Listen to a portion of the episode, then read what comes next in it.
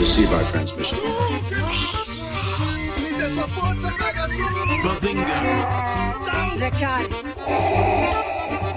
Balaio de Nerd.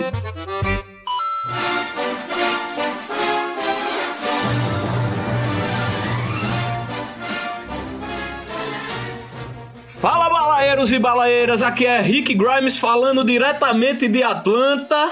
Só que não, galera, aqui é Ted falando diretamente de Campina Grande.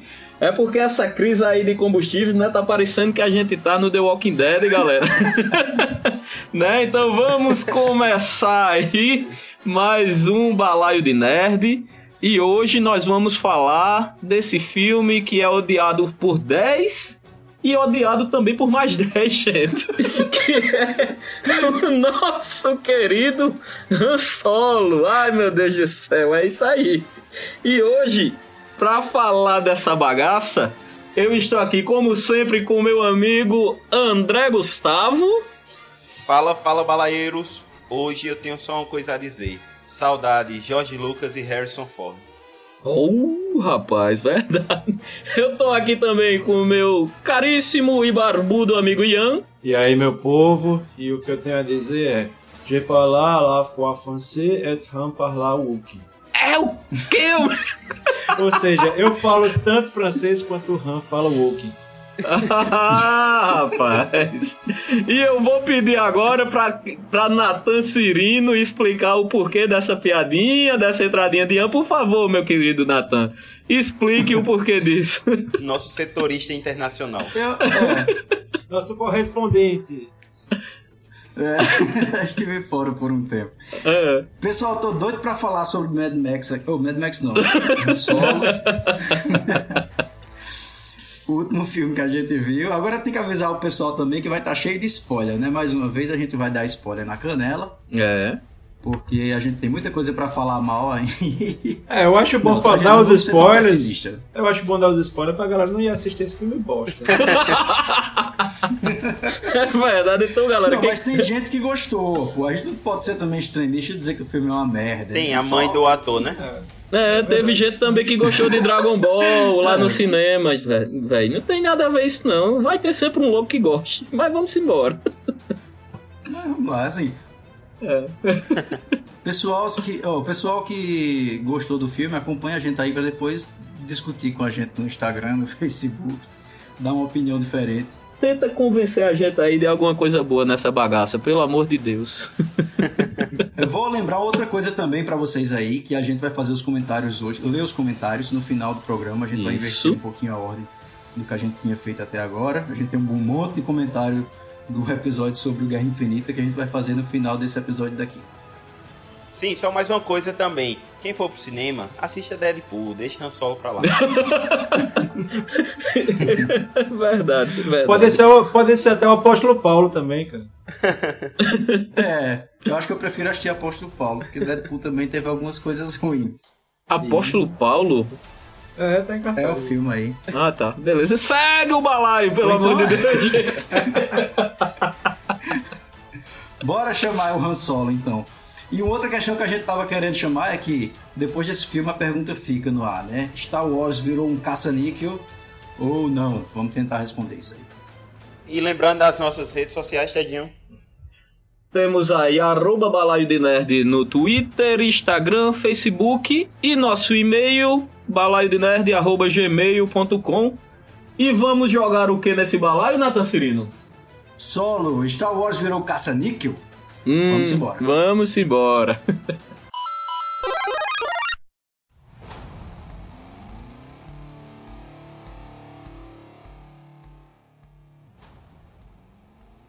Pessoal, bora falar sobre esse filme que tá sendo assim um consenso de ódio entre o pessoal que é fã, entre os haters, todo mundo se uniu, né? Parece esquerda e direita no Brasil agora com a gasolina, todo mundo tá junto falando mal.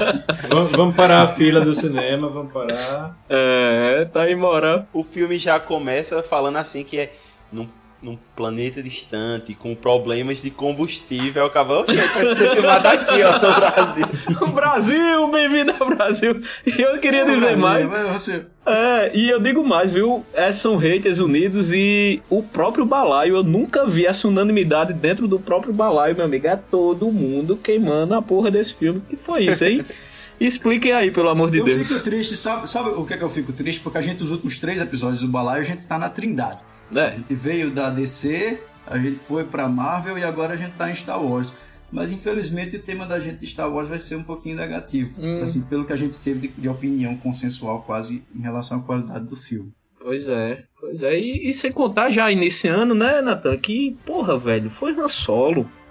Han Solo, inclusive, muitas pessoas dizem que preferiam ele a Luke. Então, velho, pegaram o nosso herói, Han Solo, o, o nosso bandido favorito, e transformaram ele né, nisso aí, né? vamos, desenvolver. Vamos. Agora, assim, uma coisa que eu queria começar para falar com vocês, que eh, eu anotei aqui para perguntar a opinião de cada um aí, é em relação a essa ambientação de Star Wars, porque eu não me senti vendo um filme de Star Wars em muitos momentos ali. E o pior é que o André falou essa questão do combustível, Mad Max, eu até brinquei no começo, mas às vezes me remeteu mais a Mad Max do que a Star Wars. É, Qual foi a opinião de vocês em relação a isso, assim?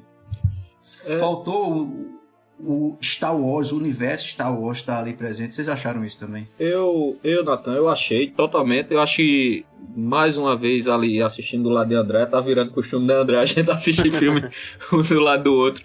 É, quando começou o filme, eu comentei isso a ele. Eu fiz, porra, André, isso aí não é Star Wars, não. Isso aí é qualquer outra coisa. E, assim, o principal motivo que, que não, não me deixou imerso pensar como Rogue One fez perfeitamente. Ali era um filme de Star Wars, por mais que tenha sido um, um derivado com outros personagens. Mas ali você se sentia dentro de Star Wars. Uma das coisas aí que eu já vou passar a bola para Ian, que não me, me envolveu em Han Solo, foi a trilha. Porque eu acho que, que a trilha sonora do, do, do universo Star Wars é muito marcante, sabe? Então, você, por mais que, que tenha alguns temas diferentes, mas Ian vai poder falar isso melhor, mas meio que eles seguem um, um conceito só de trilha, entendeu? E nesse filme de, de Han Solo, além, além do, do ambiente mais escuro do início, que a gente vai citar isso aqui também, tudo isso, é, foi a trilha que me distanciou um pouquinho assim do universo. É, você vê que tinha horas meio que tava na, na parte deserta lá, né? E você olhava pra Emilia Clarke e você pensava realmente que ia, iam chegar. Ia chegar a cavalaria, né? ia chegar os Dothraki ali matando todo mundo. Você ficava esperando. Os dragões voando. O dragão voando. e em relação à trilha, eu concordo inteiramente. Não, não, é, é muito aquém daquilo que a gente vê normalmente em Star Wars é, com uma breve alusão, né, em um determinado momento, à, à marcha imperial, né, com um arranjo um pouco diferente. É, mas no, de um todo, uma trilha que passa em branco. Né, não, não tem uma imersão uhum. de uma das, das trilhas mais importantes né, que a gente tem aí na, no universo cinematográfico e deixou bem a desejar, assim como o filme, né, de uma maneira geral. sim, e o que sim. dá tristeza é saber que a trilha é assinada por John Williams também, né? o hum. mito dos Oscars, já que é quem mais concorreu a Oscars na história, e, e, ele é quem assinou a, a trilha sonora do filme, então saber que tem a mão dele ali, mesmo assim saiu aquilo, dá uma tristeza hum. no coração. É, ah, André, mas eu... sei lá, né? É, quem assinou o Museu dos Três Pandeiros foi, foi Niemeyer, tu acha que foi ele que fez? Campinense vai entender isso aí, ó. Não, totalmente, meu amigo. É, quem é de Campina Grande tem uma piada. Quem não, Verdade. Mas, ó, não é só trilha, velho. Eu achei que, sei lá, faltou alguma coisa da ambiência desses mundos de Star Wars, da grandeza de Star Wars. É tanto que os planetas, Ted até brincou, não foi, Ted? Dizendo que eram planetas de baixo orçamento. porque um é um deserto, o outro a gente só vê umas entucas nos cenários fechados. É. Né? Corélia mesmo, a gente não tem noção de Corélia. Pois nenhuma. É. Nenhuma. Nenhuma, é, nenhuma. É, o, o planeta lá onde ele se, se reúne com, com a crew dele, né? Vamos dizer assim. É, é um ambiente totalmente dentro de uma névoa, cara. Você vê. Você imagina, cara, estão dentro de um estúdio. Isso aí você vê que eles estão dentro de um estúdio. Entendeu? Eu, eu realmente me, me doeu quando eu vi isso.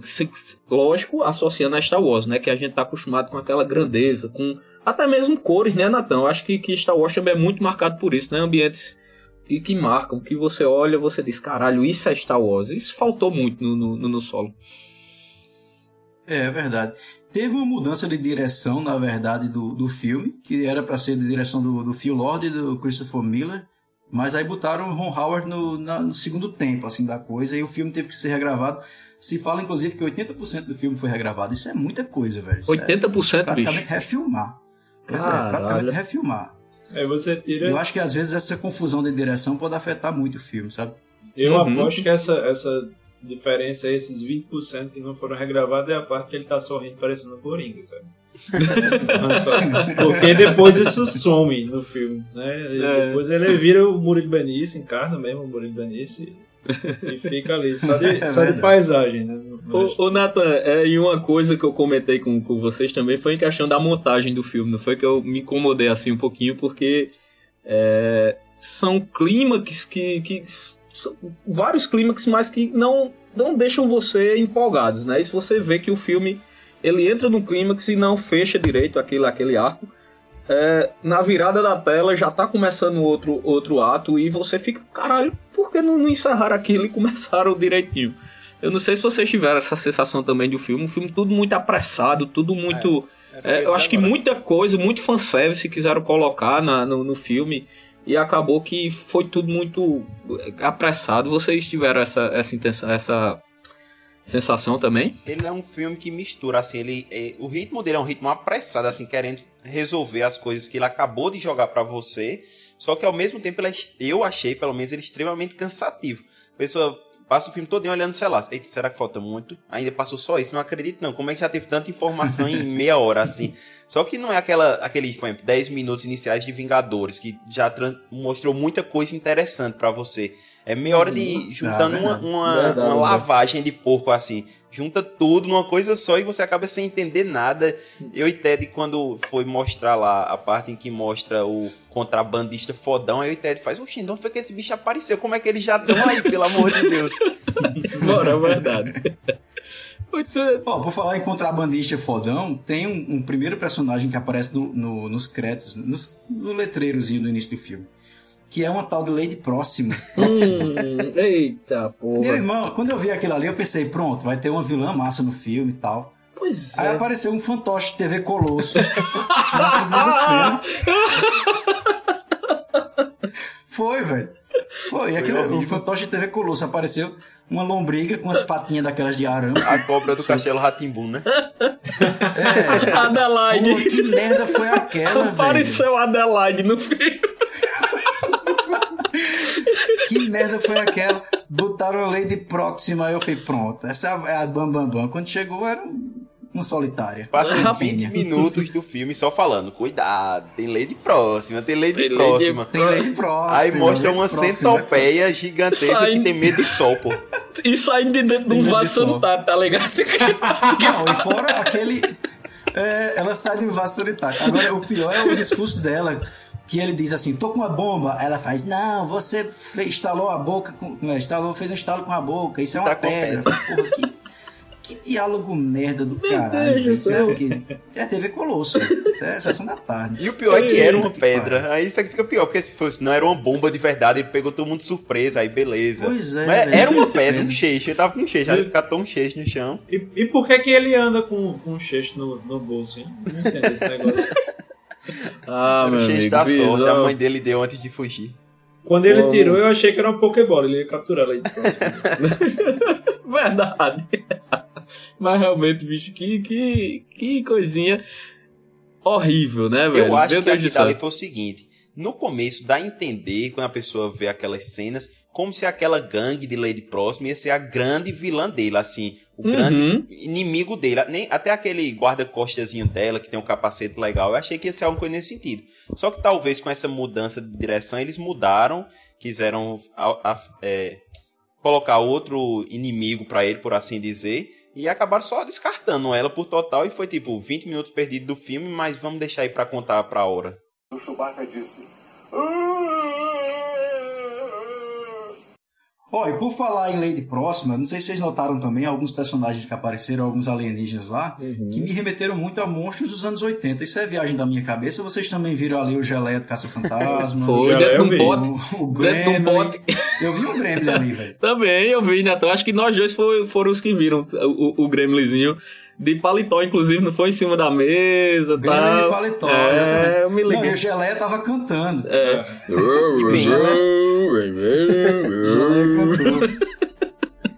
Não, mas é engraçado que Star Wars tem isso, assim, as raças de Star Wars são raças icônicas, apareceu lá Twi'lek, entre outras. Mas Isso. até nisso a mão do diretor foi pesada demais, porque não tem nenhuma raça que você faz, caramba, essa daí merece ficar guardada na mente. Realmente não tem, André. E lembra que eu te disse da referência lá ao, ao reptiliano, André? Aquele Uhum. cara, o, o caçador de recompensas? É ele mesmo. Eu, eu vi, eu dei uma olhadinha nos easter eggs. Realmente é, é o Bosque que se chama. O nome dele. Me corrija aí se eu estiver errado, mas eu acho que é isso mesmo que Que é ele, da ele cena cita. clássica de quem atirou primeiro, ele ou Han Solo. Não, é daquela cena que Darth Vader no Império Contra-Ataca tá contratando os caçadores de recompensa pra pegar Han. Sim, E tem. Sei, Boba sei, sei. Fett, Boba Fett, tem ele e tem a menininha lá que eu esqueci que é uma Twi'lek também, se eu não me engano. Ela. Eu sei, Aí sei qual. eles contratam. O Chewbacca disse. Eu quero chamar a atenção de vocês agora para outra coisa que é ah, o título do filme, que é um ponto de controvérsia. Ai, lá vem.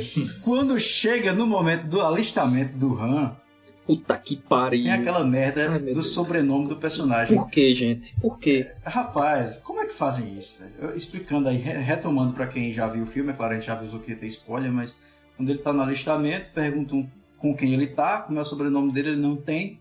E aí vem o sobrenome Solo. Por que, Nathan? Explica, vai, Nathan. Por quê? Vai. Pariu, velho. Vai. Puta que. Sei lá, ele Porque o nome terra, dele é. Han e ele está sozinho, ou seja, está Solo! Eita, pô, puta que pariu, velho. Eu quero saber isso na que reunião. Tem, ah, é, Nathan, me explica aí. Tem aquela questão de, de leitura de roteiro, né? Isso aí eu, eu, tô enganado, né? Junto o pessoal, o elenco, e vai fazer uma leitura do roteiro. Ou, ou isso existe mesmo? Existe, eu fico existe. imaginando na hora que, que parou todo mundo e, e foi ler o roteiro, aí tem essa pérola lá. assim. Oi, Han Solo, você quer se alistar? Quero. Não, e você tem família? Não, você tá com quem? Eu tô sozinho. Ah, então seu nome vai ser Han Solo. Puta que pariu, bicho. Puta que pariu, bicho. Que é isso, gente? Me ajuda. É, velho, eu fiquei, eu fiquei meio assim, porra, que, que origem de nome legal, hein? Pois é. E, e- e voltando ao que eu disse no início, velho. É Han Solo, porra. É, é, é um, um ícone da, da, da juventude, da gente, da cultura pop, velho. Han Solo é um ícone e eles conseguiram pegar assim ele e, e jogar na, na privada lá de Lady Próxima e, e dar descarga e, e tudo mais, porque não tem condições, bicho, não tem condições. Ei, vocês sabiam que é, existia uma, uma, é, história de que Solo iria ser apresentado, na verdade, no episódio 3? Vocês ouviram falar disso? Não, não, não, Vilhão, diz aí. Ele iria aparecer criança no episódio 3 Aham. e ele estava sendo criado por Chewbacca, por isso que ele sabia falar e tinha uma relação com Chewbacca, porque por algum motivo ele, ele foi criado por ia Chewbacca. ser bem mais Isso ficou legal. de fora, não foi gravado. Isso seria muito seria melhor, muito mais né? foda, pô. Isso seria bom, bicho. Justificaria muita coisa. Bicho, eu sou daqueles que é o seguinte, eu sou fã de Yoda, por exemplo, mas eu teria Uhum. muito medo de um filme de Yoda. Por quê? Porque Yoda já tem algumas histórias que ficam no imaginário da gente, então deixa ela ali, pô. Tem certas coisas que não merecem Verdade. ser feitas filmes. Concordo, Porque concordo. fazer isso aí, pra trazer umas histórias toscas, e que isso aí é considerado canon agora, pra achando bom, achando ruim, essa é a história de Han Solo que a Uhum. dona dele autoriza. Então pra que fazer isso, homem? Isso é só pra dar raiva, isso é como botar Jar Jar Binks em todos os filmes, pô. É, Obi-Wan vem aí, viu? É... Meu medo é esse, era a pergunta que eu ia fazer pra vocês. Mas Será É, que isso, assim- vai, se- isso vai servir como assim, um alerta pra eles de muito cuidado com o que vão fazer? Ou, se ele- ou eles vão acabar fazendo cair o raio errado duas vezes no mesmo lugar? É, André, eu acho que não, viu, André? Porque eu acho que a gente vem discutindo o Han Solo desde o do ano passado, né? Depois do, do episódio 8. Que sempre vai saindo uma notícia, entre aspas, vazada de que a Disney meio que tinha desistido desse filme. Né? Vocês lembram que a gente tava, andou discutindo isso? Que, É, que critica... Ele foi desacreditado desde o começo. Pois é, então, então eu acho assim. Outra coisa que eu percebi desse filme, no, no, no pré-lançamento dele, não houve campanhas pub- publicitárias como Não houve teve para os marketing outros do filme, filmes. não teve marketing. É, ele, ele veio, a gente sabia que ia ter, porque é Star Wars, né? Qualquer coisa de Star Wars, o peido de Jar Jar Binks a gente vai querer assistir no cinema, né? Porque é do universo, mas não teve nada, pô. O filme, a gente foi assistir assim, sem, sem ter muita informação. E realmente foi. Deu no que deu, né? Então eu Só acho que a própria. informar. é, Diz, André. Só pra informar, até pra quem não sabe, esse- o ator que faz ele precisou ter um coach, um, um professor pra ensinar ele a, a atuar. Só daí a pessoa vê que o negócio não ia dar certo. É, pois. Mas se bem que o, o preparador de elenco ele é bem comum, isso não é, não é uma coisa Mas assim aí foi específico só pra ele, Natan, porque ele não tava conseguindo acompanhar a galera. É, bicho, e, e, É. e- e é como eu disse, a, a como a própria Disney meio que desacreditou, eu acho que, que, tipo, eles não vão cometer o mesmo erro, André. Porque, velho, é Star Wars, a gente tem aí é, Rogue One, que foi foda pra caralho, todo mundo aqui concorda, acho que ninguém não gostou de, de Rogue One. E fizeram esse derivado aí meio bosta, né? Então, eu acho. Olha, eu já comecei a não gostar do já tava não gostando desde o início, eu vou dizer porquê mais tarde. Uhum. Mas quando chegou na cena de apresentação do Chewbacca, pra mim ali já começou a decair assim de uma forma vertiginosa, sabe? Uma, Pois uma é. montanha russa assim. Pois é. Porque, pô, Chewbacca comendo gente, velho. Porque o que eles disseram ali, é, comendo gente literalmente. O que disseram ali foi o seguinte: faz três dias que ele não come. Pois é. Joga o cara lá dentro. Ou seja, há três dias atrás, ele comeu alguém. é isso que subentende-se. É, é verdade. E eu não consigo encaixar isso na minha cabeça. Um Chewbacca comendo gente lá, feito um bicho. Uma coisa. É, é muito Pois é, estranho, porque velho. Aquilo foi essa, essa imagem dele foi desconstruída ao longo de oito filmes, né, é, é, Nathan? Que ele é, é um monstro por fora, mas ele é um, um, um doce, velho. O Chewbacca, todo mundo gosta de, de, de Chewbacca, apesar da força dele, que isso foi uma coisa que o filme, eu acho que realmente mostrou, Mostrou bem, a bem, força de isso um foi. né? É, é- é realmente... Mostrou, mostrou. Realmente os Wookiees são aquela grosseria toda mesmo que, que se mostra. Mas a gente sabe que, que Chewie é o, o, o- o nice guy, né? Da história toda. Todo mundo gosta dele. E na verdade, a, a- uma aparição massiva de, de Chewbacca, na verdade, é o que fez a gente não ir na bilheteria e pedir o dinheiro de volta, né? É, também, verdade, verdade, é verdade, Ele toma A gente teve uma informação boa sobre ele, que a gente sabe que ele tem 190 anos agora. 95, né? 193 já. Mais precisamente, é 94. É, 195, né? Por aí, por aí. É velhinho já. Ou não, né? Pra um, um, um Wookiee, talvez Rapaz, não seja. ele tá, ele tá é, é, muito bem nos outros filmes aí. Até o episódio 8, fico quantos anos depois de ali, gente? Por favor, escrevam aí nos comentários aí vocês que, que têm essa informação. É, mas o cara ainda tá conservadão, velho. né? Não mudou nada, né? De um, do, É. do primeiro filme pra cá. Nem um pelinho branco ali tem, o cara não percebe nada, né? O cara tá bom. E sabe o que eu lembrei também? Quando eles botaram essa coisa do Chewbacca comendo gente, Uhum. do último é, episódio que teve agora, o- Os Últimos Jedi, que ele evita de comer aquele porquinho lá, porque É, fica o com pena, porque porguezinho, porquinho tá né? olhando pra ele. Isso, O verdade. Porg. Pois é, eu falei, pô, não é o mesmo personagem, pô. Não é. Sei lá, tá meio es- estranha essa conexão. O Chewbacca disse. Queria perguntar que o filme, eu acho que muita gente esperou isso, é como o Han Solo aprendeu a pilotar, né? Suas skills de pilotagem aí que... E falar Cherokee Wookie. Pois é. Pô, duas coisas, né? Duas coisas que o filme não explica e que eram as, as- as dúvidas centrais de, de Han Solo. Que é como é que ele aprendeu a pilotar e como é que ele fala o Wookiee. Osmose, Ele filho. simplesmente aparece falando o Wookiee, sendo que ele é um personagem que viveu em Corélia a vida toda, não é isso que ele viveu em Corélia? Cara, mas eu, eu acho, É, eu acho que se, se der aprender, desse uma solução, né? De ele apresentar, falar, através de uma fala mesmo, de, de aprendi, porque tinha um colega, o Hulk, sei lá, na. Isso, velho, isso. Mas, pô, o bicho, é, o- coisa, ele é pô. piloto, como é que não vai mostrar ele aprendendo a pilotar, ele servindo, ele sendo expulso, né? Porque ele diz em outro momento que foi expulso lá da, da, da, Da Força academia. Aérea, da academia. E, pô, Uhum. mas não mostra isso, aí é foda. É uma, uma- como, tudo- como não fazer uma elipse, né? Pois é. O pior de tudo é que quando mostram ele no planeta, mostram ele como se fosse um batedor de carteira. Quando mostram ele no exército, mostra ele como sendo uma bucha do exército, assim, um cabinha com a arminha no meio da galera. Não mostra ele nem sequer pilotando na dizer, não, ele via os pilotos, ele pilotava. Não, não mostram isso. Pelo contrário, mostram como se ele não tivesse moral bastante pra fazer isso. E do nada ele se torna o AIS da aeronáutica. Pois é. Pois é, a ideia que se passa é que ele era fodão e ninguém dava chance pra ele. Uhum. Então em nenhum momento a gente vê ele aprendendo a pilotar com quem, de onde, como é que surgiu essa habilidade toda. E ele se acha o grande piloto do- da galáxia desde o início. Uhum. E, e assim, como o André disse, é, realmente tem, tem coisas de, de- de- dos nossos heróis que não precisam de explicação, né? Isso, na minha opinião, seria uma. Eu não, não tava nem. Pra mim, não sentiria falta nenhuma de. Tipo, de não saber onde Han Solo aprendeu a pilotar, velho. Mas já que colocaram um filme de origem do, do, do personagem, cara, não custa nada. um- um- uma tomadazinha ali. Não precisa também mostrar ele na academia, pegando, aprendendo a pilotar. Não, velho. Fala alguma coisa, alguma referência. Nem isso teve. O cara. Mas a- É. uma coisa, pô, des- desculpa te interromper, mas olha, uma coisa primeiro. Quando você tem um herói, você tem alguém que é o mentor do herói. Isso é um ciclo natural do- da jornada, digamos assim. E a gente não tem quem é o mentor dele. Quem foi que ensinou ele a pilotar? Quem foi que ensinou ele a, falar, a ser foda, a ser o grande né, malandrão? Quem é essa pessoa? É, deu a entender que o personagem lá do Woody Harrison que seria meio esse mentor pra ele, que ele vê até o Woody Harrison lá com suas pistolas, né? Que, que Han Solo olha pra ele e faz, me ensine a fazer isso. Aí você faz. É, vai ser o mentor de Han Solo ele, mas fica naquilo, né? Ele passa a perna no. É o Beckett, né? O personagem isso, o Beckett. Beckett, isso. Ele passa a perna no Beckett, pô. Ele vai pra nave de Beckett porque ele tem Beckett na mão. Ele domina, ele chantageia. Pois é, Chantagia, chantageia. pois é, e deu a entender que, eles, que Beckett seria o mentor dele de alguma forma, né? E, bicho, foi, né?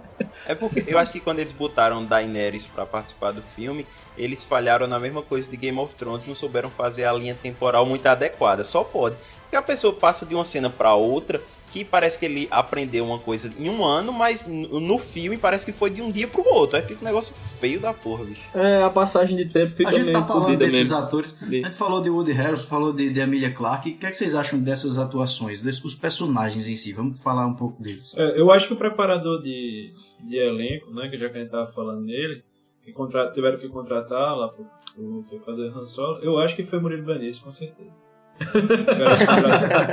Né? Ele, é, mas realmente, em grande parte do filme, ele tem uma, uma linha, assim, que ele não sai daquilo. Inclusive, eu acho que se tivessem, tivessem feito uma coisa meio, sei lá, pegar Harrison Ford e colocar uma caracterização dele como, sei lá, como Kiko, que é um, um, um velho que faz um guri, tá ligado? Teria sido muito melhor do que Sabia que eu vi, na, eu vi no IMDB aqui também que quem ia fazer o papel do Woody Harrelson, né, do Beckett, era o Christian Bale. Eita, olha aí, o Batman. Cadê o Batman aí? É, Só o Batman pra salvar esse filme. Não, não mas, Mas eu achei legal, assim, a participação dele eu gostei, a participação do, do Donald Glover eu gostei, que é o É, velho, é- Mas, mas eu acho que o Woody Harrison fez ele, né? Porque ele Ah, é. é. tá, vai- tá ficando meio Clint Eastwood, né? Porque sempre é o mesmo personagem. É é Steven mesmo. Seagal. É verdade. É, exatamente. Ele é aquilo, né? Sempre que, que, que o Woody Harrison aparece, você sabe o que ele vai, que ele vai fazer. E eu vou ser um pouquinho polêmico aí, eu vou falar uma coisa aqui que eu não sei se vocês vão concordar comigo. Mas eu acho a Emilia Clarke bem fraquinha, bicho. Eu acho ela muito no hype de Daenerys, aquela coisa, mas ela como atriz, bicho, eu não, eu não consigo olhar pra ela e dizer assim, porra, velho, a Emilia realmente. Eu acho que ela É teve uma- sorte de um personagem cair no colo dela e ela se deu bem. É, tu, vocês acham isso também ou eu tô falando merda aqui? Eu, eu discordo, eu discordo um pouco. Eu, assim, eu acho que ela, ela é uma, uma atriz de, de mesmice, realmente. Mas o que eu sinto dela, velho, é que falta algum papel que ela possa se mostrar. Porque ela só tem pegado coisa de ação, filme de ação, filme de ação, série de ação. E não sei, tá faltando essa oportunidade dela mostrar o lado da atriz dela. Eu não sei porque eu ainda tenho esse pé assim, né? Mas talvez ela, ela tá caindo naquela, naquele problema, é, Nathan, de, de, de atores que fazem personagens muito icônicos, né? A gente pega Talvez, o Elijah sim. Wood aí, que, que fez o Frodo, pega lá o Harry Potter, que todos esses atores, assim, a gente sabe até que são bons atores, mas eles não conseguem, depois desses filmes, meio que emplacar nada, né? Então são poucos que... Que que, que é Daniel Radcliffe, né? Do, do, do- Harry Potter. Exato. Daniel É. Radcliffe. A gente não, não, não consegue ver filmes de sucesso depois de, de Harry Potter. Você vê um filme, ó, oh, esse filme aqui é massa, tal, esse aqui é, é bom. Eles não conseguem. É o né? mal de Friends, né, Ted? É, É o mal de Friends. Eu, é. de É, Friends. é- é mu- mas é muito difícil você pegar um Harrison Ford da vida, né, velho? Porque um Harrison Ford você pega Pois é. quantos personagens icônicos o bicho fez e se renovou. Indiana Jones, Han Solo, e a puta que O Will. Smith tá aí pra isso, hein? É. O Chewbacca disse. Donald Glover merece a, toda a honra, porque, na minha opinião, ele foi o ponto alto do filme. Ele é, É, o, é. ele é o carisma muito que a bom, gente esperava que Han Solo tivesse e a excelente interpretação. Ele é o Lando, né? A gente tá vendo é. o Lando ali, né? A gente tá vendo o Lando realmente ali. É, é- é aquele cara que é realmente o, o- o- vamos dizer assim, o malandro carioca, né? Aí você vê o, o, o malandrão, que é aquele malandro que todo mundo gosta. E isso desde o do, do episódio 5 que ele mostra. Eu acho que realmente o, o, o Glover ele conseguiu passar essa ideia do. do Tanto do é que foi com ele a única cena assim que eu realmente achei engraçada, que é quando o Han Solo vai tentar tirar o- os vai tentar ganhar na malandragem, aí fala, naquela nave então ali, não sei quantas pessoas trabalham pra gente. Aí a nave 30 levanta, assassinos. voa e vai embora com o Lando, pronto. Eu achei a melhor piada do filme foi aquela. É, realmente é muito boa, muito boa. E, mostra que ele já fez isso meio lá no episódio 5, né? Quando ele leva o, o pessoal da Milênio lá pro planeta dele. E quando abrem a porta, pô, o Darth Vader lá, né? Ele tá lá do lado e entrega a galera lá, né? Então, meio que ele, que ele manteve isso. Eu gostei também do Donald Glover. O Chewbacca disse. Agora, no meio desses personagens todos, tem um, todos que apareceu um que é um robô. Eita, pô. L3. Qual a opinião de vocês sobre L3? Assim, a gente veio de uma leva de filmes de Star Wars que tiveram robôs muito carismáticos. Robôs, na maioria, era a parte fofinha do filme, né? Você tem o o C3PO, você tem o R2D2, teve o, o BB-8. E aí vem o robô L3. Eita, pô. Eu, eu acho que tem que ter uma coisa interessante antes da gente começar a descer o pau. Hum, É, eu acho que tem uma coisa interessante que foi o fato de você colocar um robô feminino. Né? E Sim, sim, isso é é, verdade. que dificilmente a gente vê isso. É, mas. Mas aí. Bom, realmente teve a coisa de ser um robô mulher e tal. Isso foi, foi louvável, foi massa ter um personagem diferente nesse sentido. Mas ao mesmo tempo ela é uma ativista muito radical, é uma caricatura. Vocês não acharam uma caricatura? Estereotipado, eu com certeza. achei. É engraçado É, tá- porque se você pegar o, o robôzão, os robôs normalmente, os que Nathan citou aí, até tem até o K2SO de Rogue One também, que é Mito. pessimista lá, que acha que e é um vai dar mito, né? errado. Pronto, assim, a maioria dos robôs carismáticos de Star Wars, até R2-D2, por mais que a pessoa não entenda o que ele fala, mas pelas atitudes dele, a pessoa nota que a maioria dos robôs são bem assim, como é que a pessoa pode dizer? Tem a mente bem fechada, assim, são bem. O meu ponto de vista é esse e eu vou seguir. Só que essa daí ficou uma coisa tão exagerada que ficava uma coisa forçada, não ficava natural. A pessoa vê R2 teimando as ordens de Luke ou de Anakin é engraçado. Só que a dessa daí nessa era um negócio bem chato. É tipo, oh, tá bom, tá feio, tá bom, tchau. É, acaba o seu tempo. É, eu achei exagerado, velho. É, exagerado tanto demais. é que quando já o spoiler aí até a canela, tanto é que quando ela morre, né, lá, entre aspas, né, o robô morre, gente. É isso. Eu, eu acho que você é a pessoa mais autorizada aqui pra dizer. É, Ted, Então você vamos lá, é quando, sabe. quando o robô foi desativado com o laser na cachola, né? Aí, aí ninguém sentiu, velho. Foi uma coisa assim, ah, beleza.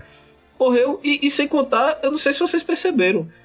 Ela meio que foi incorporada a, a Millennium Falcon. Eu acho que quiseram usar É, isso aí exatamente. pra dizer, porque tem aquela discussão, né, do, dos old school aí da, de, de Star Wars. Que a própria Millennium Falcon, né, André? Ela tem uma ligação com a força, né? Por ser Uhum. tudo isso que ela é, por, por tipo, por passar. Até pelo filme mesmo, a porra daquele buraco negro lá que ela tancou o buraco negro e conseguiu, né? Foi horrível. É, aí eu acho que meio. Eles botam ela, esse negócio de acoplar ela à nave, eu acho que é uma espécie de dar uma alma pra nave. É Você exatamente, uma- é, é, é justamente essa justificativa que quiseram dar, né?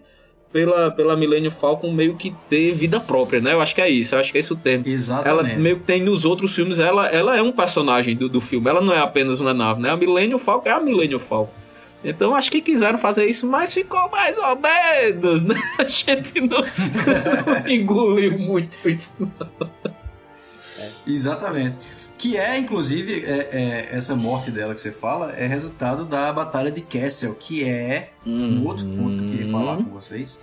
Porque esse- essa Batalha de Kessel era uma grande incógnita, porque é uma fala de Han Solo dentro do episódio É. 4, Uhum. Uma Nova Esperança, que ele diz que ela- ele apresenta a Millennium Falcon dizendo que aquela é a nave do percurso Kessel, que foi feita em menos de 12 parsecs. Uhum. Ou seja, era uma história que ele comentava rapidamente nos filmes e que a gente não sabia qual era. Que aí o filme volta e reconta. Pra mim, é o ponto alto do filme. Também, eu gostei. E, e, inclusive o próprio percurso eu achei muito foda, né? Aquela, aquela ambientação ali de uma nebulosa que tem um túnelzinho que você tem que, que passar. Realmente é, é- O próprio planeta, né? De, de Castle também é, é bem, bem interessante. E o que é que vocês têm aí a dizer? Se você parar pra pensar, aquela é a única, assim, cena, por assim dizer, né? Que são mais de umas cenas, que realmente é Han Solo. Que ele entra, faz uma missão como, como se fosse um. um lá, não seria um batedor de carteira, não sei qual seria o termo. É o seria- smuggler, né, O smuggler, né André? É o Ele smuggler, faz a é. missão smuggling, que é de fazer o roubo do combustível, e depois faz a missão de piloto. Pronto, Han Solo é isso, façam isso. Não tinha pra que Uhum. botar ele no exército, dando tiro. É Não verdade. tinha pra que isso, homem. Ele, fez, ele é um E outra, smuggler. a coisa que ele sempre faz também, que é você estar numa situação de perigo e ele dizer eu resolvo e a gente duvidar e ele vai lá e resolve. Pois é, Não esse, esse é, o charme do Han Solo, pô. Ele é aquele cara que não tinha até. A- Até antes desse filme, ele não tinha treinamento militar, né? Isso era um cara, um, um, um smuggler, um contrabandista que entrou em, em uma rebelião, é, já falando dos filmes antigos, e Aham. mudou o cenário, pô. Isso é que era o charme do Han Solo, e meio que quebraram isso nesse, nesse filme, né? É, isso é justamente uma coisa que me incomoda também, porque mostraram um Han Solo que teve alguma espécie de treinamento militar. Isso aí ele teve, É, foi listado lá, a gente viu isso no filme. E o filme mostra muito, tipo, um Han Solo teve tre- tre- treinamento militar, o Han Solo a gente acompanha ele também numa espécie de elite, ele participando de uma elite como smuggler, mas ele é aquele cara que está sempre em contato com essa elite. Mas a gente não viu a plebe, a gente não viu o Han Solo no meio do povo, essa coisa de estar no, no povão, sei lá, faltou essa coisa de mostrar esse lado do Han Solo, que é a formação dele. Deveria ser o personagem, entendeu? Uhum. Eu acho que o, o único momento que teve isso foi lá no, no, no início do, do filme. No início, É. só teve no início. né? Lá em Corélia, né? Que ele realmente via que ele tava ali roubando meio que pra sobreviver, né? Pra sair lá do planeta. E depois realmente eu acho que isso meio que desapareceu. E tem um engraçado que quando assim que ele entra na Millennium Falcon, que ele fica lá sentado, aí ele conversa com o Landon, faz aquela o drama, aí ele diz assim, é, eu conheço essa nave, ele diz o nome técnico da nave que eu não vou saber agora da Millennium Falcon, faz porque Uhum. meu pai trabalhava fazendo essas naves. Aí a pessoa aí, aí Aham. só faz abrir mais brecha ainda, cara. Assim, cadê os pais dele? Porque ele tava roubando na rua, se o pai dele teoricamente era uma pessoa que trabalhava, podia até ter uma condição não de ser rico, mas de sustentar os filhos. O que foi que aconteceu? Ou seja, no Uhum. lugar de fechar a história dele, o filme deixa mais brechas mal explicadas. Será que foi essa mudança de direção do filme Pois que é. acabou deixando essas brechas? E outra coisa é que a coincidência dele achar com a Emilia Clarke lá, Ah, meu fazendeiro. velho. Ah, justamente dentro- que. Porra, que coincidência foi essa, velho? O cara vai pra um planeta estranho, entrar numa nave de um bambambam bam, bam contrabandista lá, e aí de repente tá a mulher que ele queria voltar pra capturar, tá lá dentro da nave. E, e, e qual foi a, a sensação que tu teve, Ian, quando eles se encontraram? Tu disse isso pra gente lá no cinema, quando a gente saiu. Como é que foi o, o, o encontro dos dois? Por favor, descreva. Cara, não, não, é, diz aí. Diz Não, aí pô, tu não. disse. Não, pô, que, que foi aquela parada que tu disse que os dois se encontraram, mesmo que tivesse se visto no dia anterior, tá ligado? Foi aquela coisa bem. nada a Sim, é, ver. velho. Passa dos. É, passa 200 anos sem se ver e, e quando se encontra, ah, oi, tudo bem? Como é que você tá aí? E os meninos, como é que tá? E as Ruffles? Estão tudo certinho?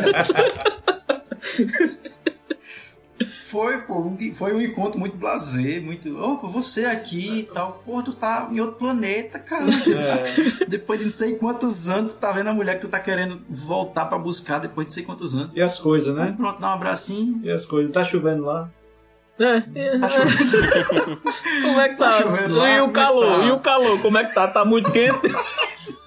Ai, Pois é, era, pois é, foi bem isso. Aliás, esse é outro ponto fraquíssimo do filme, que aí eu notei logo nas primeiras cenas, que são os diálogos, Ah. velho. Puta que pariu, velho. Começou com aquele Lady Próxima lá, falando aquelas porcaria da pedrinha, do- da, da boca estalando. Mas se você pegar, é, todos os diálogos, velho, são fraquíssimos, velho. São muito ruins. Mas, sem contar o, o vilão lá, né? A, a- menininha ruivinha. Eu não sou, gente, desculpa, eu não sou muito bom com o nome de personagem, principalmente em filme ruim, não, viu, gente? Então, meio que eu vejo e, e esqueço. Mas a, a ruivinha lá, que do nada, ela é um, um, um puta de um caçador recompensa B10 lá, chega quebrando todo mundo, aí quando tira o capacete, vira um sim carinhoso. Vira um bebê. É, vira um sim carinhoso, um pô. Aí o cara faz. É. Que merda é essa, velho? Pô, Pois é, pois tá é. ligado? Então você. E eles dão, dão a entender que ali é o início da, da Aliança É, que pra dizer que Han Solo contribuiu de alguma forma. Oh, meu Jesus do céu. Não sei não. Na, na- na verdade, nenhum personagem, né? Você vê que é um problema meio de, de roteiro de uma maneira geral, né? Porque nenhum personagem ele é bem desenvolvido. Né? Nenhum deles. é. Todos eles têm lacunas, inclusive a, a- personagem de, de Daenerys, como diz o André. É, também ela Kira, diz, ah, o você não, nome dela é Kira É. no filme. é, Kira, você não, você não sabe o que é que eu tive que fazer pra, pra conseguir sobreviver. Porra, por que é que não mostra o que é que ela teve que Pois fazer? é. Exatamente. ou só, só é lacuna, só tem lacuna, né? Isso é uma das leis do roteiro, né? Assim, não fale alguma coisa que fez, mostre É. o que fez. Pois é. Transforme, Ah, transforme em ação, mostre o que você fez, mas ele não mostra. E pra colocar a cerejinha no bolo, teve o fanservice assim que foi escrachado, que foi eu vou colocar esse personagem aqui pra ter alguma referência de algum grande personagem da franquia, que foi o aparecimento de Darth Maul ali. Oh, meu Deus do céu, mais uma coisa totalmente desnecessária, bicho. Darth Maul, quem acompanha as animações, sabe que ele teve um final assim lindo. Foi uma coisa assim que eu não vou contar, porque eu espero que vocês realmente vejam. Mas assim. Não pode dizer spoiler né, nesse episódio, tá de- certo. Deixa spoiler só de solo, pelo amor de É. Deus. Aí, aí você vê aquele, aquele personagem que tá exaustivo. Até quem acompanha, e quem gosta de, de Darth Maul, sabe, gente, não, já deu. Darth Maul já morreu no primeiro, já voltou, já teve uma série animada todinha pra ele, teve metade de outra que foi o Rebels focada nele. Pra que colar, chegar, botar o cara ali de novo, meu Deus do céu, gente? Não, pra que? É fanservice. Eu foi sei. fanservice pra quem assiste, quem é louco pelos filmes e não acompanha a animação. O Chewbacca disse. Em relação a personagens, sabe o que me chamou a atenção e que incomodou também? É, todos os personagens mudam É. de lado em algum momento da, da narrativa. Não tem nenhum que se atenha a algum ponto de vista. Todos eles mudam. Tá certo que assim, você pensar em Han Solo, você pensa num cara que é meio camaleão mesmo, um cara que é, vai de acordo com as suas. é, como é que eu posso dizer? Uhum. de acordo com o que ele pode ganhar da situação, beleza. Isso faz parte do personagem de Han. Mas aí eles trouxeram isso de Han e jogaram todos os personagens. Você vê, Chewbacca começa como um- uma besta agressiva e de repente vira um bobão de 195 anos. Aí você vai para Emilia Clarke também. Ela muda de lado três vezes no filme. Você vai para o Woody Harrison, ele muda de lado três vezes no filme. Você vai pro Lando, ele muda de lado duas vezes no filme. É, ninguém se, se apega a nada, pô. Ninguém tem um- uma ideologia pra seguir, pra continuar a mesma coisa do começo ao Aí fim. já é Tá cabaré, é né? mudar, mas assim também já é. Parece um PMDB, pô. Mas Paul Bettany, Paul Bettany se manteve na, na dele. Eu, eu até eu fiquei na dúvida assim, se eu gostei ou não da interpretação dele. Eu gostei, pronto, André. Um ponto, é, outro ponto alto assim do filme, eu achei o, o vilão de lá de Paul Bettany bem, bem legal, velho. Eu achei ele como um líder, você, pronto, ali você enxerga um, um líder de cartel, né? Eu, eu acho que, que a interpretação dele ah, foi, foi bem legal. Realmente, é, é, eu é, tinha é um esquecido, eu tinha esquecido dele. é E é engraçado que ele faz uma interpretação meia. é, não sei se eu poderia dizer, mas me perdoe, Ian, não brigue comigo, mas de estilo poderoso chefão, assim, que é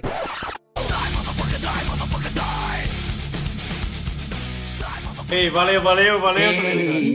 Deixa eu explicar o porquê. Tchau, Ian, Eu valeu. explicar o porquê, assim, lógico que eu não tô comparando a interpre... não tô comparando a interpretação nem de perto, mas é aquela assim, eu acho que ele tentou se inspirar nisso. A palavra, o jeito certo de se falar seria isso. Que seria aquele que faz, oh, eu não queria estar lhe matando, mas é o jeito, né, vou lhe matar. Eu achei bem engraçado, assim, o jeito dele, eu acho que ele fez bem. É, não, é, e o próprio, a própria nave dele, né? Eu achei bem legal aquela nave dele também ali, poderia ter sido melhor aproveitada. É a porra de um prédio cassino, né, velho? É bem, bem, bem É. Star Wars mesmo aquilo ali, né? E isso, pronto, a nave dele foi uma das poucas coisas que me remeteu ali realmente a, Star Wars. Pode ser por isso que eu até gostei dele, viu? Acho que aquilo também é a gente que, que também acompanha, o pessoal que acompanha mais assim a fundo as histórias de Star Wars sabe que o ambiente ali dos Bounty Hunters é bem, e dos cartéis é bem aquilo mesmo ali que mostrou do, do Paul Bettany. E ele é um personagem, pra mim, ele, ele se bastava como vilão do filme. Não precisava ter botado Darth Maul. Pois é, eu acho que isso... Precisava Próximo. ter apelado pra. Até pra Emilia Clarke mudando de lado mesmo. Uhum. Nem próxima. Não, próximo quem? Pra mim, próxima. Podia dar Agora descarga tem, tem um naquela negócio coisa. massa dele que é. Você está bem? Você se machucou? Não, porque eu tenho que te matar, né? Então, tudo bem. Eu quero Então, saber se que você está bem. Eu uma relata beleza. Ah, pronto.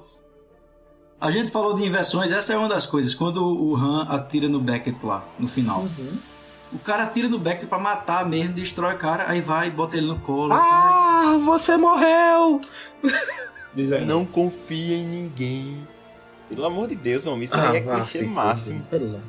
Ah, E, Ah, e tem uma bem- coisa, né? verdade. Porque É, Beckett é. foge com o Chewbacca muito antes né, dele sair, porque ainda rolou o romance lá e tal, né? Da, da, da batalha e tudo mais. E aí ele consegue chegar Uhum. no alto daquela duna antes deles. A única explicação é que ele, é que ele foi de dragão de Daenerys. A única explicação. É, verdade. e tem outra coisa, e tem outra coisa também que me incomodou que eu falei com, com o André. Meu amigo, aquele localizador de adamantio que colocaram na, na Millennium Falcon, puta que pariu, bicho. Os caras, a é nave, eficiente. a nave se fudeu todinha lá no, no Vortex, Vortex, buraco negro, seja lá que porra seja lá. E a porra do localizador, meu irmão, cara, ali sim, viu? Pode botar no seu carro hoje em dia, porque não tem ladrão que tire, não, meu amigo. Um localizador daquele. Você acha o seu carro certinho, que, meu amigo. E além disso, eu tive uma impressão, pelo menos uma impressão, não sei se vocês concordam comigo, mas quando mostra a Millennium Falcon lá no planeta no final, depois de Castle, Uhum. ela tá destruída, ela tá uma lata velha, um Uhum. ferro velho. E quando ela levanta voo, vai embora, ela já tá nova de novo. É, mais ou menos. Aquilo ali foi a desculpinha, porque é, é, até Luke lá no, no, na Nova Esperança, quando vê, né, a Millennium Falcon faz, é nessa lata velha que a gente vai, vai viajar, né? Então acho que aquilo ali foi meio a desculpinha pra deixar a nave um pouquinho surrada, Eu né? acho que é o único momento dentro da saga, mas né? que realmente. eles veem, Porra, que nave, né? No começo aí do, do filme, quando eles são apresentados, é, porque no restante, né, da, todos os filmes da franquia é uma lata velha. É, e, e, e a questão do, É, isso é. e a questão do, do, do tiro lá no Woody Harrison é totalmente pra fazer a menção a quem atirou primeiro, né? Aquilo ali ficou muito claro que também saiu, acho que na minha opinião foi, foi outro fanservice que realmente o, o Solo agora atirou primeiro, né? Pra matar e, e- e meio que fez a referenciazinha. O Chewbacca disse. Agora a pergunta que também eu queria deixar pra gente. A gente chamou o episódio com uma questão. Né? Star Wars virou caça-níquel ou não? Me fez pensar muito, acredito que vocês também, em relação a essa franquia, porque nitidamente Solo foi um filme feito para ganhar dinheiro. Uhum. Ele deixou muito a desejar. E aí a gente pensa em Rogue One, que já foi um filme, pelo contrário, muito bem aceito, foi um filme muito massa e tal. Será que tá virando isso, velho? Será que Star Wars tá virando esse caça-níquel, essa... Vamos explorar essa porra, pegar dinheiro aqui, foda-se a história, foda-se a qualidade. Só vou dizer uma coisa e, você, e acho que já ajuda a responder. Já está confirmada outra trilogia. Cara, quando você parte pra dizer que vai sair um, um filme por ano, sendo que um ano é da sequência e o outro ano é, é um spin-off, Spin-off. tá, tá nítido aí que é, pô. Agora a, é, a qualidade que a gente vai ver no, no próximo pode definir qual é o rumo, né?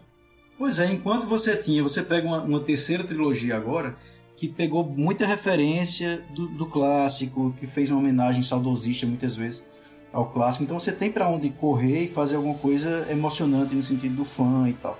Mas à medida que o tempo for passando, pô, tipo, Rey, na próxima trilogia, não vai Uhum. ser um personagem tão forte quanto foi Han Solo.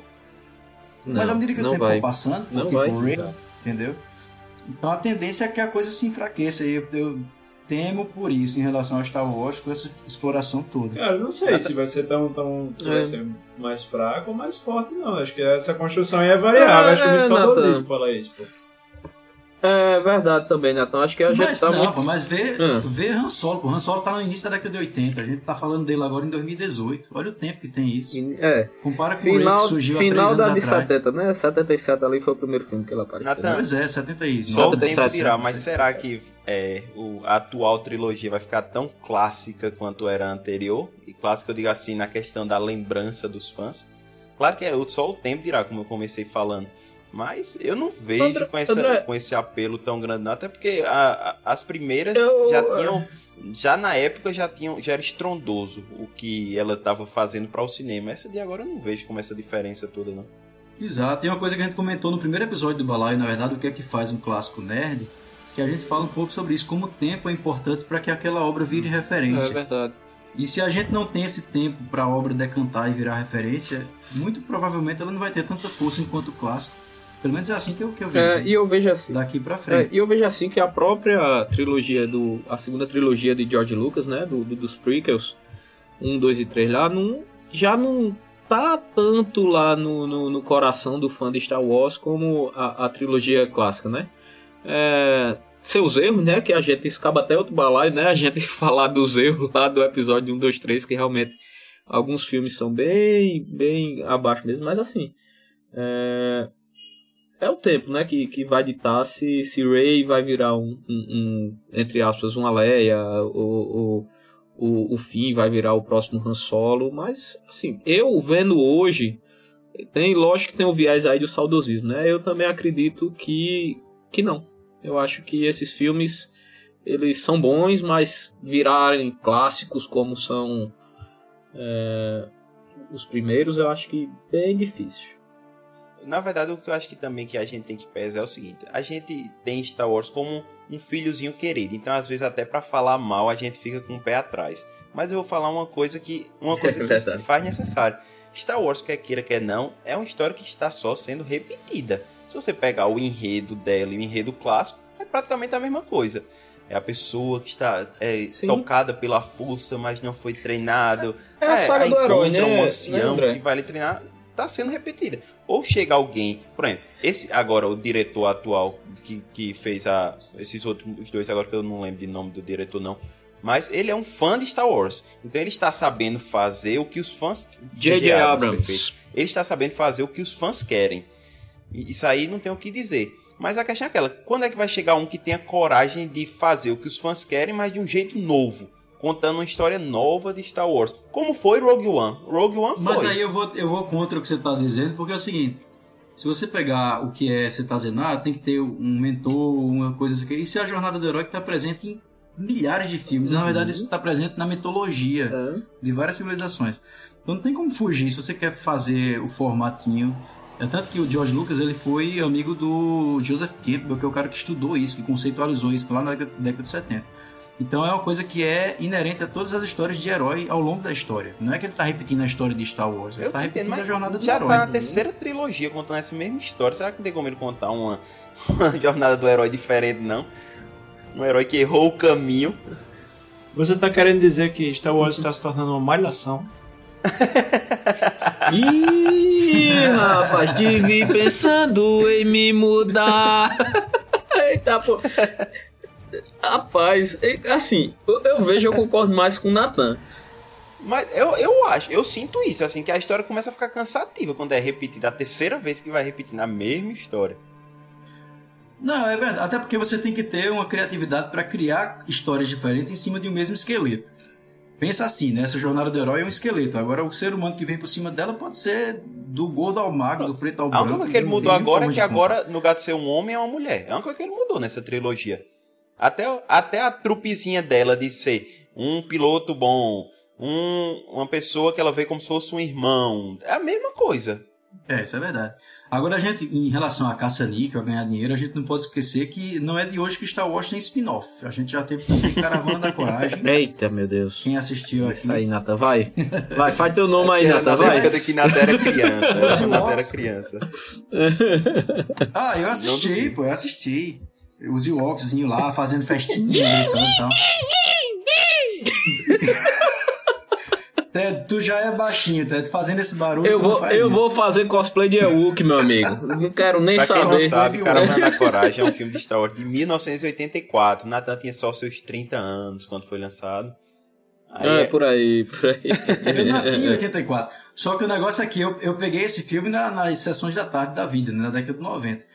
E, assim, desde sempre Star Wars cria outras histórias paralelas para ganhar dinheiro. Cria boneco, cria revista em quadrinho, cria desenho animado. Então, essa coisa de explorar o, e ser o caça-níquel, na verdade, Star Wars sempre foi. Tem, a gente tem que convir aqui que sempre foi. O negócio é se tá perdendo o rumo ou não agora e produzindo qualquer bosta. É, e outra, disso, é verdade, e outra coisa, eu acho que Star Wars tem que ser isso, velho. A, a gente quer ver a jornada do herói em Star Wars. Eu, eu acho assim, é, manter a mesma fórmula, mas assim, faça bem feito, por favor, gente. É como Nathan disse, a, a, a- o episódio 7 e o 8 trouxe Rey, trouxe é, é, o Kylo, e até uma mudançazinha, André, que você disse que cobra, mas assim, o Kylo, a gente ainda tá muito em dúvida do que ele vai ser, né? É, talvez ele seja até Exato. o herói da, da, da história toda, seja ele junto da Rey. Meio que trouxeram esse, vamos dizer assim, que, que o pessoal cobra muito hoje, essa abordagem cinza, né, do personagem. Meio Eu que cobro. isso tá, Exatamente. isso tá pra, Isso aí, pra mim, é uma grande área. é, isso aí tá presente muito lá no, no, no, no Kylo Ren. Então, uma mudança, já mexeram nisso. é, e que não é mais spo- spoiler, né? Mataram o, o, o Snoke de uma maneira assim. De uma hora pra outra, que ninguém esperava também que isso não aconteceria em, em outras histórias. Tanto é que, se eu te perguntar, na... André, o que é que vai acontecer no episódio 9? Não, o tu que, eu, sabe tô- me o que eu dizer? tô dizendo é isso. Assim, eu, eu estou gostando dessa trilogia. É. Eu, assim, é porque eu queria, que eu queria ver Star. Wars fora da zona de conforto, entendeu? Eu tô gostando muito do que J.J. Abrams tá fazendo. E como eu sei que ele vai ouvir esse programa, eu espero que ele vá, vá, vá fazer alguma coisa ainda melhor no. JJ, bota os, os Eu espero que ele vai fazer uma coisa muito massa no, no no 9. Eu tô com uma expectativa boa, diferente da de Han Solo. Mas eu Uhum. queria ver Star Wars Uhum. fora dessa Agora- área de conforto, por assim dizer. Eu queria ver uma coisa, uma abordagem nova, como foi Rogue One, repito. Rogue One foi fantástico. Rogue One, quando morre todo mundo no final, acaba sai satisfeito. É verdade. É verdade. Agora, uma coisa que eu acho que foi sair da área de conforto, que você prestar atenção nas trilogias clássicas, Luke e Darth Vader eles têm uma oposição que depois do final se vê Darth Vader se, eh, se convertendo ao lado da força e tal. Ao lado da luz e da força. Agora, se você for pegar a relação do Kylo com a Rey, é uma situação completamente nova para o universo de, de Star Wars, porque ele tenta convencer ela de uma coisa e ela tenta convencê-la de outra. Então a gente não sabe quem é que vai ganhar nessa balança. É. Se o Kylo vem para a luz, se a Rey vai para o lado negro da força. Isso é uma É, coisa nova. Tu não acha, não? Eu, eu só tenho uma. Então eles estão tentando é, fazer. eu só tenho uma- uma, A merda foi só, É, vamos convir aqui. A É, merda é isso foi que eu ia dizer, eu só tenho Não. uma colocação a dizer, gente. O filme de Han Solo é tão bosta que a gente já tá falando em outros filmes de Star Wars e filme. nem percebeu que a gente fugiu da porra do assunto todinho de Han Solo Pois aqui, é. Ian já dormiu. Eu faz tempo. Eu estou, eu, pra, pra superar, eu tô vendo aqui melhores momentos de Jar Jar. Ah, pela... Um filme de Jar Jar Binks e Han Solo seria, ó, lindo. Cara- Eita caralho, aí sim. Cara, mas eu, eu realmente fiquei esperando ele aparecer. Juro a você. Aí, Não, aí aí é seria a cerejinha do bolo, né? No ranking dos spin-offs, Rogue One é primeiro, Caravana da Coragem é segundo e Han Solo é o terceiro. Olha, enquanto. Eu juro a você, enquanto tiver três, ele vai estar em terceiro.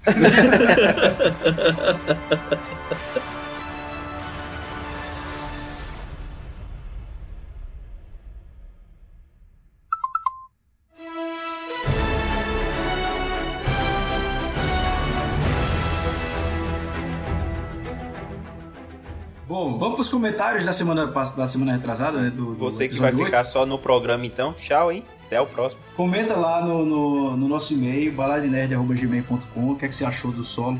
Você que achou o filme maravilhoso, uma obra-prima, sétima arte, etc. Digno de Tome Oscar. seu remedinho Manda da cabeça porque também. você não pode estar bem. Mas, ó, quem, você, se, você que se converteu aí também, depois de ter visto nossa, nossa fala, também veio pro lado negro da força, comenta aí pra gente. Fala no Instagram, no, no Facebook, Twitter, arroba Nerd. E vamos seguindo. Vamos embora pros comentários? É isso aí, né? Lógico, vamos nos desintoxicar aqui um pouquinho, voltar a falar de Guerra Infinita, né, Nathan? Que é assim, pra ver se a gente põe um sorriso no Aí a rosto. gente teve um filme bom. É, aí sim temos Porque, um mãe filme Disney, bom. você nos dá tanta E- alegria e destrói ela em menos de um mês. Ao mesmo tempo, sentimentos tão confusos no meu coração. E foi uma paixão tão grande o, o Guerra Infinita que chegou comentário no, no Face, no, no Insta, no e-mail, chegou A muita porra toda. E a gente tem que escutar o que a galera tá dizendo aí. Começando com um e-mail do Rodrigo Rodrigues. Ele diz o seguinte: Olá, Balá, é mais um episódio incríveis. Gostei desse nome. vou usar agora. Incrível. Estou. Estou ansioso pelo filme do Han Solo. Ih, desculpa. rapaz. Foi mal, Rodrigo. Desculpa aí, Rodrigo. Rodrigo, foi Não, mal. desculpa pelos diretores de Han Solo. A gente, a gente compartilha. É, não, mas a gente compartilha da sua frustração que você deve estar sentindo nesse momento. Mas, enfim, vamos lá. Estou ansioso pelo filme de Han Solo, quero ver um balaio neto Olha aí. Tá feito. É, voltando ao super filme, duas coisas me chamam a atenção. A primeira coisa foi como sua consciência cósmica está agindo. Ele percebe uma emergência e a busca pelas joias também é um instinto de sobrevivência, uma vez que o universo está progressivamente em Ele autodestruição. tá falando do Thanos aí, né, ele. é, é, Do? Thanos, falando É. do Thanos. É, o título do e-mail é Thanos, Uhum. né? E ele bota, concordo com ele, não. Genocídio não é a solução e isso aprendi com a história da humanidade, verdade. Sua destruição de metade do universo aleatória não o inclui, é claro. Portanto, é um pouco contraditória enquanto senso ético, mas faz todo sentido uma vez que ele é um vilão, É, ele é um tirano. isso é um ponto aí que eu não tinha atentado, né? Por que não, não abordou ele também? Ele não jogou a roleta russa, não, né? Ele ficou em Ele cima. devia ter botado a roleta russa. É, ele só mirou e atirou, né? O safado. Mas vai lá, continua. É como, é, é como todo tirano, né? Quem tem que sofrer é o povo. Ele tá no lugar seguro. É, o segundo ponto é a adoção de, de Gamora. É sua lógica do equilíbrio entrando em ação consigo mesmo. O seu relacionamento com Gamora é um exercício de compaixão, uma espécie de empatia com os seres, o que considera inferiores, os que considera inferiores. Ou seja, a construção da personagem Thanos foi meticulosamente pensada. Há mais coisas, mas sobre Thanos vou ficar por aqui, para não chover no molhado. Queria falar um problema que vi, mas que não chega para prejudicar o filme. A meu ver, pensando em narrativa, Hulk, depois que apanha, que leva uma surra de Thanos, começa a se esconder em Bruce Banner.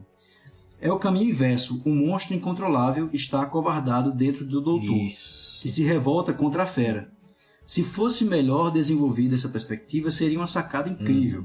O, progra- o problema é que essa temática é dramática e não cômica, portanto, o tom do filme, que fica entre comédia e drama, não comporta bem a ideia, nem a mesma eh, foi bem desenvolvida no Que filme. Eu homem. Acho que é Que homem. Rapaz, comentário. É, Rodrigo, mandou bem, é isso aí. A, a temática. Exatamente. É, o ponto de, de Hulk, né? Realmente é o, o que todo mundo aqui concordou. Foi o, um ponto baixo, né? Do, do, do filme. Mas um ponto baixo assim que não compromete em nada, né, velho? O, o, o que foi o Guerra Infinita. E eu acho que um grande filme faz isso, porque ele, por mais que seja um filme pipoca, pra gente é, falar de super-herói, pra lá, o- ele trouxe algumas questões pra gente pensar. Essa é uma, Uhum. mas eu diria que essa coisa também de você ter a. O genocídio também é outra coisa pra se pensar, a tirania também é outra coisa pra se Uhum. pensar.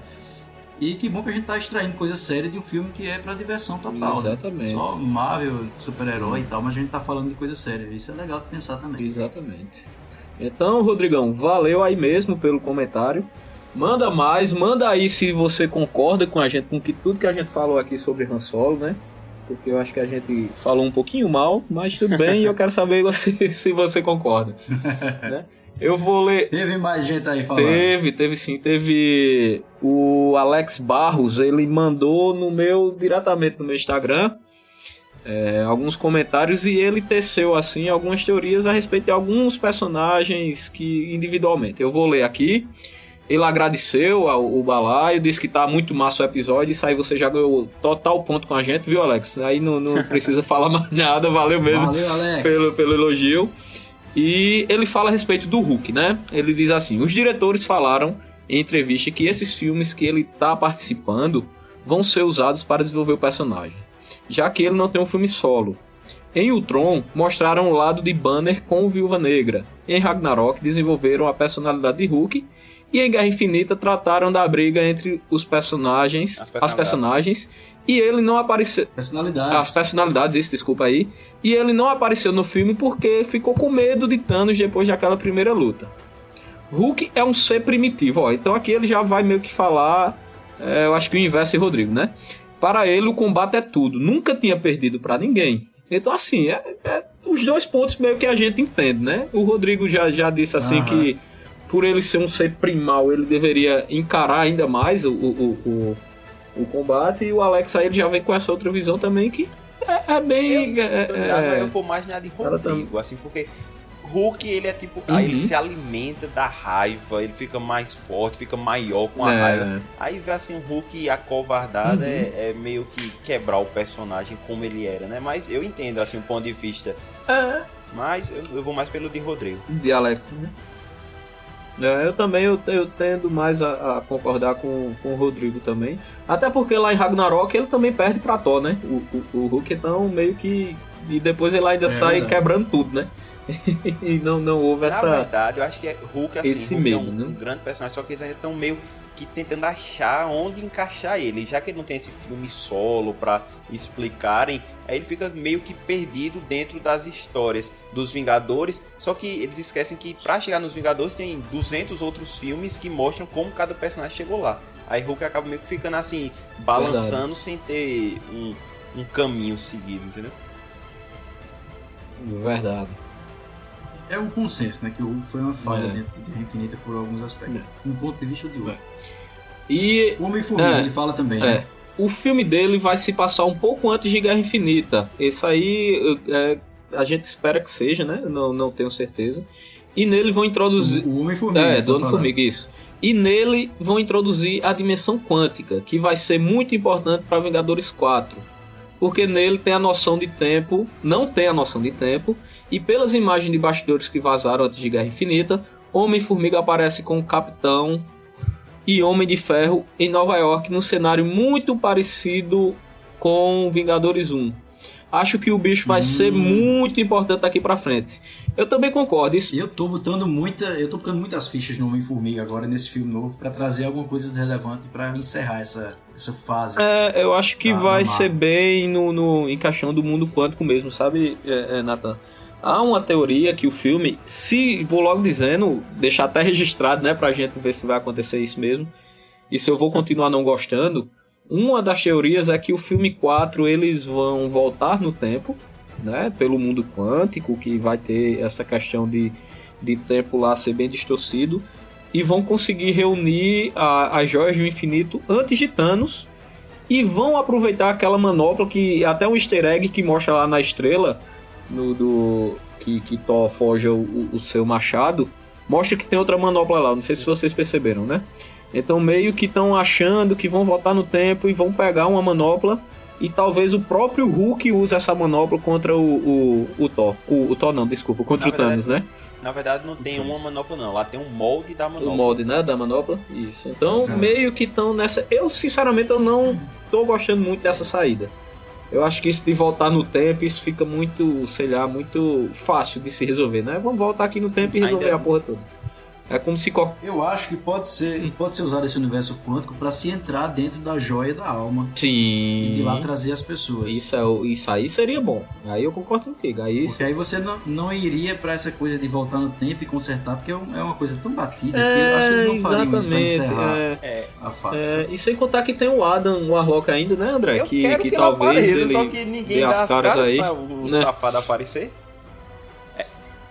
Bem provável que ele pode ser citado, André. Eu acho que, sei lá, no filme da Capitã. Marvel, que meio que tem um pouquinho aí é, de, de, de, de relação entre eles, né? Pelo trailer de Homem-Formiga, que eu acho que foi feito depois do comentário de Alex, é, dá a entender que o filme Uhum. tá se passando logo depois do, do Guerra, né? Da, do, do Guerra Civil. É, do Guerra Civil. É. Pela- pelas conversas. né? É, eu a acho que conversa foi. dele com o Vespa que fala, você iria se eu lhe chamasse? É aquele papo todo, né? Então, eu, eu tô com medo de Uhum. ver como é que eles vão introduzir eles e como vão introduzir a Miss Marvel, que até que se prova o contrário, vai passar na década de 90. Mas, é, Uhum. E pelo menos em Vingadores É, vai a Disney tá sendo muito feliz. Então eu fico com um voto de confiança pra eles, né? Mas vamos continuar aqui com o comentário do Alex, É. então. O Gavião Arqueiro aqui, gente. Então vamos lá. Pelo que explicaram, ele fez um acordo com o governo para poder voltar a ver a família dele. E não entendi porque o bicho não apareceu, né? O Alex diz. Mas no próximo, certeza que ele aparece. E provavelmente motivado pela morte da família dele. É, né? É, Gavião Arqueiro, É eu, eu não gosto de ser É muito. fazer muito bullying, né, com, com o Gavião Arqueiro, mas ele é aquele personagem que nem fede nem cheira, né? Não sei se vocês concordam. Massa, o comentário do Alex foi aonde? No, Direct. Não foi no Instagram, foi no meu Instagram que ele mandou. Ei, Alex, valeu aí. Eu não sei se eu vou estar mandando um abraço pra Alex ou pra Dalton, que são gêmeos, né? Os dois eu conheço os dois há um tempo. Mas abraço aí pros dois, velho. Valeu mesmo pelo, eh, por nos seguir. No Instagram a gente teve comentário também de Deusinha Félix, valeu pelo comentário. Vinícius Silva, obrigado também. E o Wellington Duarte botou uma coisa interessante pra gente aqui, que ele fala o seguinte: parabéns pela conversa sobre o filme. Vou dar uma dica, vamos criar um movimento para que o cinema de Campina Grande venda ingressos com cadeiras numeradas. Isso, Isso ainda é uma velho. Boa, Wellington. É, é assim, eu queria Todos assinam embaixo. Pois né? é. E a responsável, acho que vale a gente dizer aqui, é a franquia do Cine Cercla aqui, que tem aqui em Campina Grande, que realmente, quando a gente foi assistir, inclusive o filme de Vingadores, foi um caos. Foi um caos, gente. Foi um caos na, nas salas de cinema. Eu acho que Campina Grande não merece isso, não merece o pessoal sentado nas escadas, né, não, Natan, pra assistir um filme sem, sem locais. Então, assim, velho, vamos, vamos assinar embaixo disso aí, porque realmente isso é um absurdo. Valorizar Um o absurdo consumidor, né? E as cadeiras já são numeradas, eu não entendo qual é a grande dificuldade do cinema de vender o, número da cadeira. É, é, isso aí, a gente, se a gente fosse esticar nisso aqui, né, Natan, acho que a gente vai. É, fica o protesto, É. fica aqui a nota de É. revolta que a gente concorda contigo. Com certeza. Teve o comentário do nosso querido Pedro Henrique, que já começou com já começou com spoiler. Quanto à pergunta, quanto à pergunta Vai lá. dos 34 minutos, depois de reassistir, ou seja, viciado, vi que o Tony Stark termina o É. filme junto da Nebula, a irmã da Gamora. Ele está com uma nave espacial que usou para sair da nave mãe de Thanos em direção a Titã. Sobre o que se discutiu perto de uma hora do programa, Thanos deixa expresso que, abre aspas, quando ele terminar, metade da humanidade ainda existirá. E até então, no momento que Thor explica o ataque de Thanos à nave dos Asgardianos para os Guardiões da Galáxia, ele diz que Thanos deixou metade dos Asgardianos sobreviveu, que eu acho que era vivos, né? É, isso foi, é, isso foi o que a gente meio que discutiu lá no, no balaio, em que achou que não ficou explicado se toda a população de Asgard foi morta, né? Que a gente meio que, que não teve essa, essa referência. Então Pedrinho lá, como seu costume, né? Ele, ele esmiuçou o filme, dizendo esmiuçou o balaio, né? Também e tá, tá passando isso aí pra, pra gente. Valeu mesmo, Pedrinho. Vai, continua aí, Aí, André. Ele conclui terminando que logo deixa a entender que metade da população de cada espécie morreu barra sobreviveu.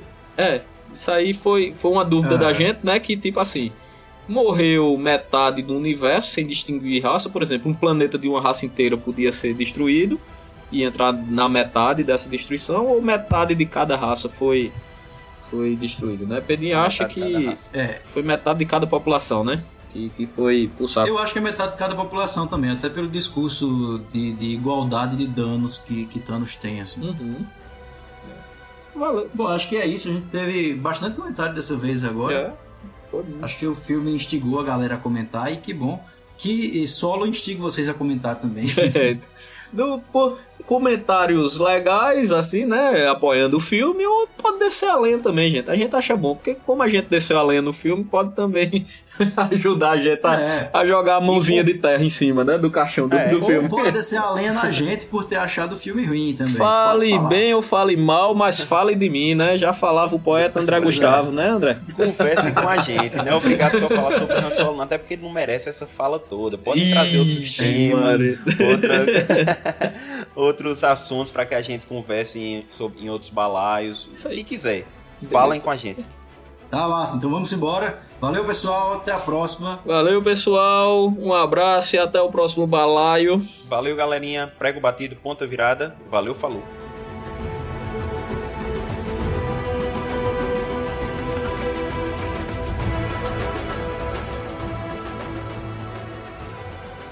E vamos jogar o que nesse balaio, Nathan Cirino? Solo. Ah, vamos embora. Tomara que seja barro, né? Ai, meu Deus do céu.